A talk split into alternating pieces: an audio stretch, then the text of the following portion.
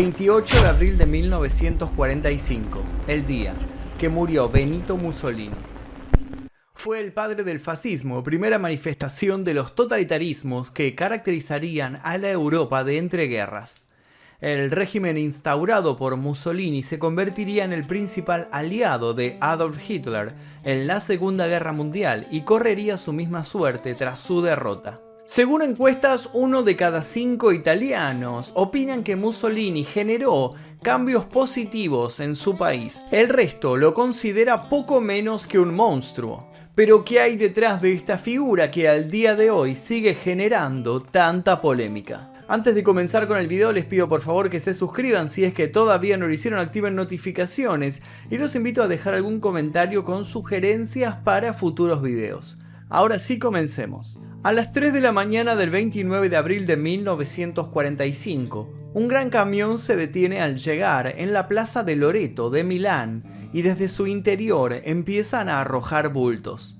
18 en total. Luego, el camión se vuelve a poner en marcha. Mientras las luces se alejan, algunos vecinos miran por las ventanas. ¿Qué era lo que estaba pasando? La duda se convierte en un rumor y empiezan a cubrir el lugar mientras el amanecer ilumina la escena.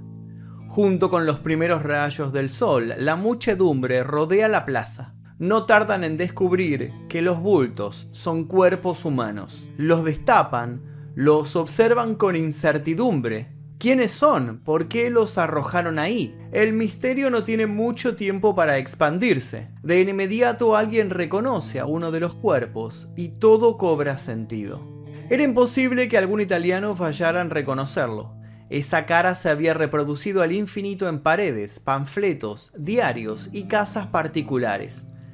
La calva, los ojos ahuecados, los labios rígidos, la mandíbula angular había sido la presencia más constante y presente en sus vidas durante los últimos 23 años. Lo primero que hacen con el cuerpo que reconocen es comenzar a insultarlo. Insultos feroces que algunos emiten con lágrimas en los ojos, lágrimas de odio pero también de una cierta felicidad. La pesadilla por fin terminaba. Empiezan a tirarle con todo lo que tienen a mano mientras los insultos se convierten en vitoreos. Alguien se aproxima con una rama, lo golpea. Otro se acerca y lo escupe. De a poco todos comienzan a acercarse a ese hombre que tanto habían temido. Y sin perder tiempo empiezan a patearlo con énfasis. Hasta que el ruido de un disparo los deja a todos mudos y en alerta. Alguien se acerca con un arma y todos abren paso. El hombre apunta al cuerpo desfigurado e inerte y gatilla su arma hasta quedarse sin municiones. El cuerpo se sacude cinco veces. Unos segundos después, la multitud vuelve a vitorear con fuerzas renovadas.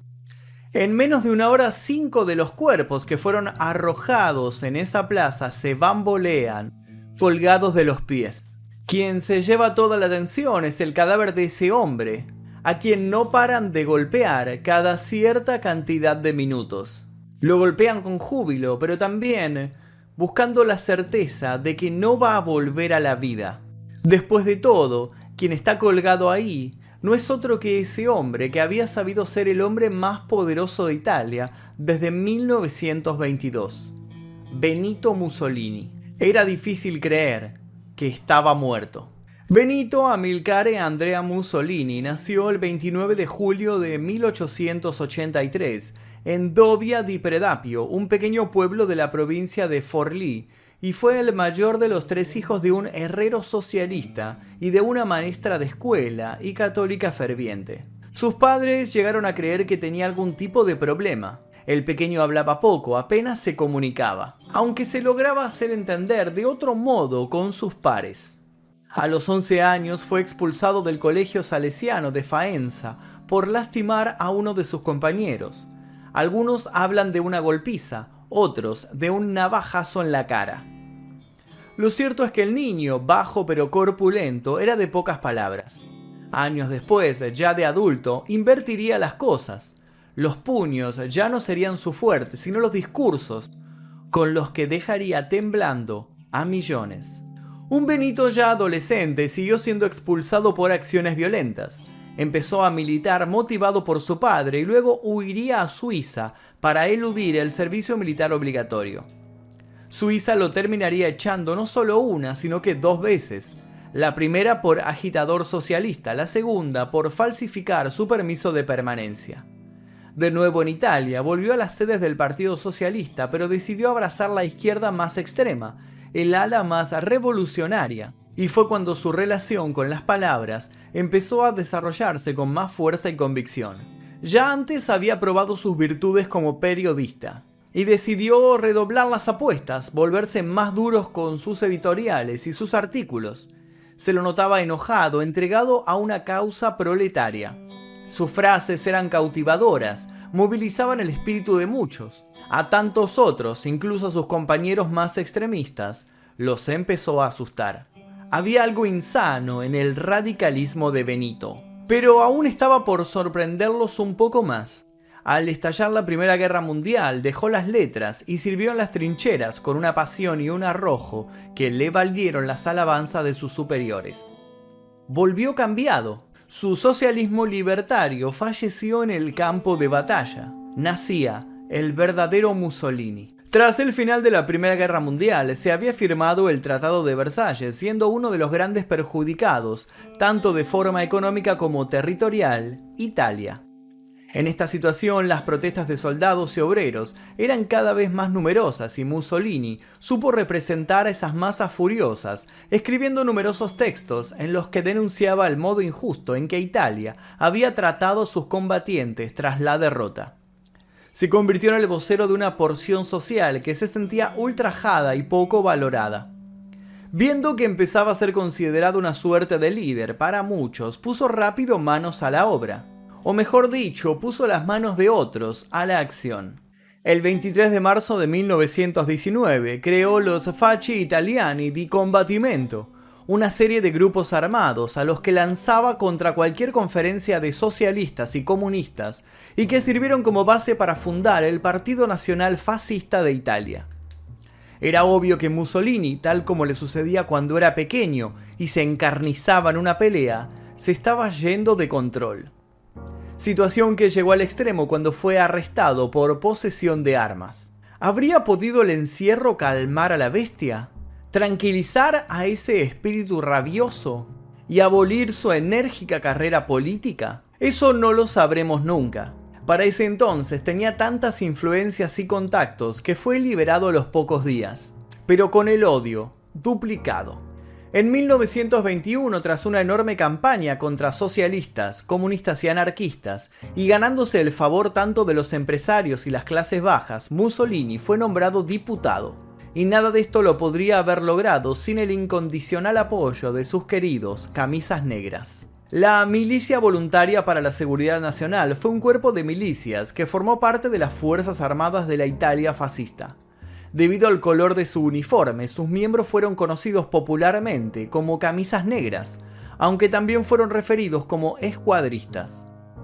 Los camisas negras fueron organizados por Benito Mussolini como el instrumento de acción violenta por parte de su movimiento fascista.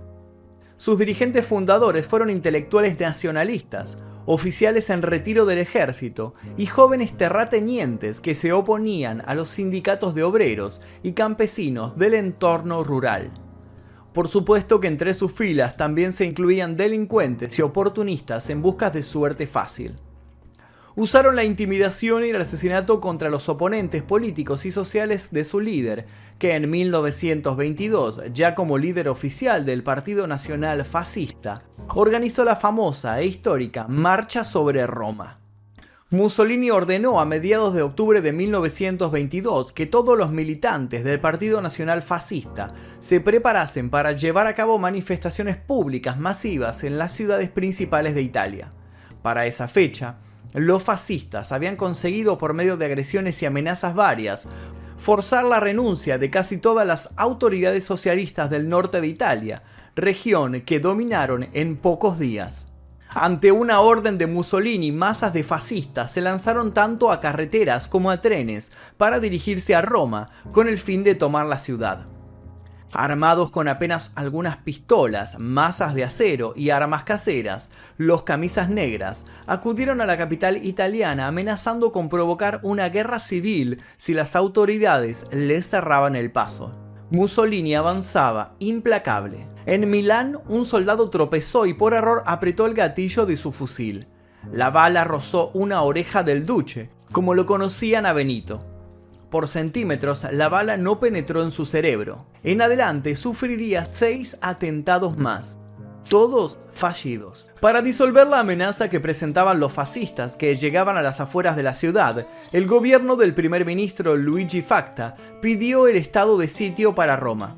Sin embargo, el rey Víctor Manuel III rechazó firmar la orden. ¿Acaso el monarca temía perder su trono si rechazaba colaborar con los fascistas? ¿Buscaba evitar una guerra civil? ¿Buscaba llegar a una especie de pacto? El 29 de octubre el rey le pidió a Mussolini que fuera primer ministro y que formara un gabinete. Viajando desde Milán en tren, Mussolini formó gobierno en Roma el día 30 de octubre. Cerca de 25.000 camisas negras fueron transportados a la ciudad solo ese día, desde donde marcharon en un triunfal desfile ceremonial el 31 de octubre de 1922. En los siguientes meses, el gobierno de Mussolini fue tomando el poder poco a poco, usando todos los mecanismos legales posibles. La llegada al poder de Mussolini influenció a numerosos partidos de derecha en Europa. Ante la pregunta de si había un camino para salvaguardar a las naciones que más habían sufrido las consecuencias de la Primera Guerra Mundial, llegó una respuesta que rápido teñiría de sangre el horizonte. Comenzaba el auge del fascismo. En adelante la violencia y los crímenes no conocieron barrera alguna. El 10 de junio de 1924, escuadristas secuestraron y asesinaron al diputado socialista Giacomo Matteotti. Mussolini se atribuyó la responsabilidad del crimen, orgulloso echó a todos los funcionarios públicos que se negaron a jurar fidelidad al Estado fascista. Declaró ilegal toda la prensa opositora. Abolió el derecho de huelga. Se adueñó de todas las empresas y corporaciones privadas. Anuló todos los partidos políticos. Creó leyes de confinamiento policial y pena de muerte. Tras la llegada al poder de Adolf Hitler en Alemania, Mussolini fue acercándose al nazismo. De hecho, el dirigente nazi se había inspirado en sus ideas y ambos líderes se admiraban mutuamente. Tras un primer tratado de amistad en 1936, la alianza entre Roma y Berlín quedó firmemente establecida en el Pacto de Acero. Hitler y Mussolini brindaron abiertamente apoyo militar al general Francisco Franco en la Guerra Civil Española. La agresiva política expansionista de Hitler provocó finalmente la reacción de franceses y británicos, que declararon la guerra a Alemania tras la ocupación de Polonia. En 1938 promulgó una serie de decretos con el nombre de leyes raciales, lisa y llanamente persecución de los judíos italianos. En 1940 ingresó en la Segunda Guerra Mundial aliándose a Adolf Hitler, tomó el norte africano convirtiendo a Etiopía en colonia italiana, en 1943 y 1945 fue cómplice de la deportación de judíos que todavía vivían en Italia a los campos de exterminio. Y en la Riseria di San Saba, cerca de Trieste, fue establecido un campo de concentración con horno crematorio incluido. Mussolini triplicó la cantidad de soldados y armamentos, y su aviación despedazó a los indefensos etíopes y también a los abisinios. Como si fuera poco, sus bombas no respetaron las señales de la Cruz Roja pintadas en los techos de los hospitales. Pero a partir del avance de los aliados quedó demostrado que el ejército fascista no estaba del todo preparado para la contienda. Mussolini había sobreestimado sus fuerzas, primero en África, luego en Sicilia, para entrar al continente por el sur de la península. Las derrotas se sucedían y los aliados ganaban terreno. El rey Vittorio Emanuele quitó del gobierno a Mussolini en julio de 1943. Lo confinaron en un lujoso hotel alpino en donde, en una operación de película, fue rescatado por soldados del ejército nazi. El 29 de julio de 1943, un oficial de las SS llamado Otto Skorzeny se presentó ante el Führer en la guarida del Lobo en Prusia Oriental. Hitler encomendó a Scorseni la liberación de su aliado Mussolini. Scorseni era el hombre idóneo para tan arriesgada misión. El corpulento oficial de las SS de origen austríaco lideraba un comando de hombres altamente preparados para llevar a cabo operaciones especiales. Entre las habilidades de sus tropas se encontraba una alta capacitación para llevar a cabo sabotajes, un excelente dominio de las armas de fuego y del manejo de explosivos, así como la capacidad para expresarse a la perfección en idiomas extranjeros y conducir toda clase de vehículos. Tras largos periodos de entrenamiento, los hombres de Scorseni por fin tenían una oportunidad para demostrar su valía. Mussolini estaba confinado en el hotel Campo Imperatore, a 2100 metros de altitud, en el macizo del Gran Sasso, en los Apeninos. La altitud de aquel enclave hacía del rescate de Mussolini una maniobra compleja. Contando con las fotografías de reconocimiento aéreo tomadas desde un bombardero y con un folleto del hotel, los hombres de Scorseni se prepararon para un osado rescate. La fuerza de asalto alemana estaba compuesta en su mayoría por paracaidistas y también contaban con un pequeño contingente de las Waffen SS. De la planificación del rescate, bautizado como Operación Roble, se encargó el mayor Harald Morse. Junto a los alemanes marchaba el general italiano Fernando Soletti, que debía persuadir a los guardias para que no matasen a Mussolini. Así pues, los teutones irrumpieron mientras a voz en grito ordenaban deponer las armas y junto a ellos Soletti exclamaba que los guardias no abriesen fuego. Rápidamente Scorseni y los suyos redujeron a los guardias que se encontraban en su camino. Scorseni prosiguió hasta llegar al segundo piso. Un agradecido Mussolini estrechó la mano a su libertador mientras repetía una y otra vez que sabía que su amigo Hitler nunca lo abandonaría. Luego de parlamentar con Hitler, Mussolini retornó a Italia y se erigió como máxima autoridad de la República Social Italiana, o la República de Saló, un estado títere que obedecía a los designios nazis e intentaba resistir sin demasiadas fuerzas propias, más que miles de fanáticos. Desde allí, desde su centro de operaciones en Milán, intentó resistir, pero la suerte estaba echada. En el interior de Italia, las fuerzas de la resistencia, los partisanos, también ganaban espacio y adhesiones. El 25 de abril de 1945, el poder de Mussolini, que en algún momento pareció eterno, se acabó definitivamente. Mussolini al principio intentó parlamentar con los líderes partisanos, quienes aceptaron el diálogo. Las negociaciones tendrían lugar en la mansión del arzobispo de Milán y de Alfonso Schuster. Por lo que cuenta el religioso en sus memorias, Mussolini había llegado al encuentro con esperanzas de salir indemne. Sin embargo, allí lo felicitaron por su sacrificio y por entregarse para pacificar la situación. Le remarcaron que su estadía en la prisión ayudaría a calmar los ánimos. Mussolini se mostró sorprendido e incómodo. No era eso lo que esperaba. Luego de algunas horas de negociaciones pasaron a un cuarto intermedio. Mussolini logró escaparse luego de enterarse que algunos de sus comandantes alemanes estaban pensando en rendirse. A unos pocos kilómetros de abandonar Italia, una pequeña caravana se cruzó con una patrulla partisana, la 52 de Garibaldi. Los partisanos habían cortado el camino con troncos, piedras y otros elementos para detener a quienes quisieran pasar por ahí. Cuando llegaron refuerzos partisanos, el oficial nazi a cargo pidió parlamentar llegó a un acuerdo. Los italianos que integraban la comitiva quedarían detenidos, mientras que los alemanes podrían seguir su camino. Los partisanos inspeccionaron la documentación de cada uno. Con una linterna, uno de los militares revisó el camión. En la oscuridad de la caja, al final de ella, casi contra el asiento del conductor, encontró un bulto sospechoso. Era un hombre enrollado en una pesada frazada. No dudó y la corrió. Vio que el sujeto tirado portaba un sobre todo característico del ejército nazi. Incluso tenía todas sus insignias. Urbano Lazaro, el partisano a cargo de la patrulla, inspeccionó de cerca al hombre inmóvil. El oficial alemán, cada vez más incómodo, intentó explicar que era uno de sus compañeros que se había pasado de copas. El partisano lo inspeccionó más de cerca. De pronto abrió los ojos de par en par. Aquel que se hacía pasar por un soldado nazi borracho no era más que Benito Mussolini. El plan original del líder había sido alcanzar la frontera con Suiza y en tierras helvéticas subir a un avión que lo esperaba para llevarlo hasta Baviera. Este plan nunca se concretó. Todos fueron detenidos. Todavía temían que una patrulla nazi volviera a liberar al duque.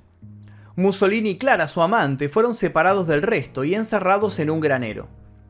Los aliados y el nuevo gobierno italiano habían dado la orden de detener a Mussolini y a las máximas autoridades fascistas y ponerlos a disposición para ser juzgados. Los militantes partisanos tenían otros planes. Luego de pasar la noche en el granero, los de la resistencia subieron a la pareja a un auto y se dirigieron a una pequeña ciudad pegada al lado del lago de Como. A las 16 horas del 28 de abril, Mussolini y Clara Petacci fueron bajados del vehículo ante la puerta de una mansión, la Villa Belmonte. Mussolini se animó a sentir algo de esperanza. ¿Se trataba aquello de otro rescate? ¿Acaso algún intento de negociación? Para nada. Allí mismo, un militante partisano abrió fuego. Clara y Mussolini cayeron muertos tras varios disparos. El autor de estos disparos se cree que fue un tal Walter Audicio. Él mismo se adjudicó las ejecuciones. Luego mataron a los otros 16 y llevaron los cadáveres de todos a la plaza de Loreto. Ni el lugar para tirar el cadáver de Il Duce ni el número de sus compañeros fue casual. El 10 de agosto de 1944, las fuerzas fascistas habían ejecutado en medio de la plaza a 15 miembros de la resistencia. Luego del linchamiento póstumo, soldados aliados descolgaron los cuerpos. Mussolini estaba casi irreconocible. El cadáver de Mussolini tuvo un largo derrotero. Fue enterrado en una tumba sin nombre en un cementerio de Milán, pero poco después un joven militante fascista lo descubrió y lo desenterró. Durante cuatro meses el cadáver fue buscado intensamente por las autoridades italianas, hasta que fue encontrado en un monasterio. Una vez recuperado, fue alojado durante 11 años en otro monasterio. En 1957 las autoridades italianas devolvieron el cuerpo a la viuda de Mussolini. Fue depositado desde entonces en la bóveda de su familia. En su libro de 1993, el líder partisano Urbano Lazaro repitió una afirmación anterior sobre que Luigi Longo, no Audicio, fue quien terminó con la vida de Mussolini. También declaró que Mussolini fue herido inadvertidamente al principio del día, cuando Petacci intentó agarrar el arma de uno de los partisanos, quien la mató en el acto. Luego, Michele Moretti asesinaría a tiros a Mussolini. Ha habido varias afirmaciones de que la Unidad de Operaciones Encubiertas de Guerra del Reino Unido, la Dirección de Operaciones Especiales, fue responsable de la muerte que incluso pudo haber sido ordenada por el primer ministro británico Winston Churchill. Supuestamente era parte de un encubrimiento para recuperar acuerdos secretos y una correspondencia comprometedora entre los dos hombres que Mussolini llevaba cuando fue capturado por los partisanos. Se dice que la correspondencia incluía ofertas de paz por Churchill y concesiones territoriales a cambio de que Mussolini convenciera a Hitler de unirse a los aliados occidentales en una coalición contra la Unión Soviética. Algunos, como el periodista fascista Giorgio Pisano, han afirmado que la pareja fue baleada más temprano en el día, cerca de la granja de María, y que la ejecución en Giuliano de Mesegra se organizó con cadáveres. El primero en presentar esta teoría fue Franco Bandini en 1978. Se han divulgado otras teorías como las denuncias de que no solo Luigi Longo, posteriormente líder del Partido Comunista de la posguerra, sino también Sandro Perteni, futuro presidente de Italia, llevaron a cabo los tiroteos. Otros han afirmado que tanto Mussolini como su amante se suicidaron con cápsulas de cianuro. En 1943, cuando Mussolini fue detenido por primera vez, mucha gente salió de las calles y prendió fogatas con todos los materiales que llevaban su imagen. Sin embargo, también hubo muchos que lo lloraron y lo siguen haciendo. Al día de la fecha, muchos son los que lo recuerdan como a un héroe o como alguien que hizo mucho por Italia. Muchos le atribuyen cambios sociales que en realidad no correspondieron a su época como líder, y es probable que sus acalorados y efectivos discursos, junto con el grandilocuente despliegue de la propaganda fascista, hayan sido fundamentales para instaurarlo en la memoria colectiva de su tierra como un personaje más que atractivo y benévolo. Uno de los convencimientos más sólidos en Italia es que Mussolini introdujo el sistema de jubilaciones para los ancianos. En realidad, existían desde 1895, cuando Benito tenía solo 12 años. Así todo para muchos, se trató de un hombre que supo brindar seguridad a un pueblo en el momento que éste más la necesitaba, lo que hace que se le considere casi un mártir que luego fue ensuciado por sus enemigos. Del mismo modo, quienes defienden su figura admiten su costado más terrible, poniéndolo en una cuestionable balanza, aduciendo que todo lo nefasto que pudo significar su paso por el poder queda justificado por su capacidad de darle voz a los vulnerables. De un modo u otro, Mussolini sigue siendo material de estudio. Su control de las masas, su accionar estratégico y sus ambiciones siguen siendo temas de libros, Libros que tratan de encontrar en la historia pasada respuestas para un caótico presente. Se supone que su imagen colgando boca abajo en la plaza, luego de ser golpeado hasta el cansancio por una turba iracunda, terminó de empujar a Hitler en su decisión de no ser capturado. De cierta forma, el cuerpo sin vida de Mussolini terminó de dar la estocada final a su aliado alemán. Pero es claro, es otra historia. Y hasta aquí el video de hoy, espero que les haya interesado la historia de Mussolini, que me la pidieron bastante, así que cumplimos con los pedidos de ustedes. Si quieren dejar sus sugerencias aquí debajo son más que bienvenidos, también los invito a dejar su like si es que les interesó el video, activar notificaciones y a suscribirse si es que todavía no lo hicieron y también, ¿por qué no los invito a hacer una maratón de videos? Les dejo un par de recomendaciones aquí para que sigan viendo videos en este canal. Por lo pronto me despido. Mi nombre es Magnus Mephisto y esto fue El Día que. Adiós.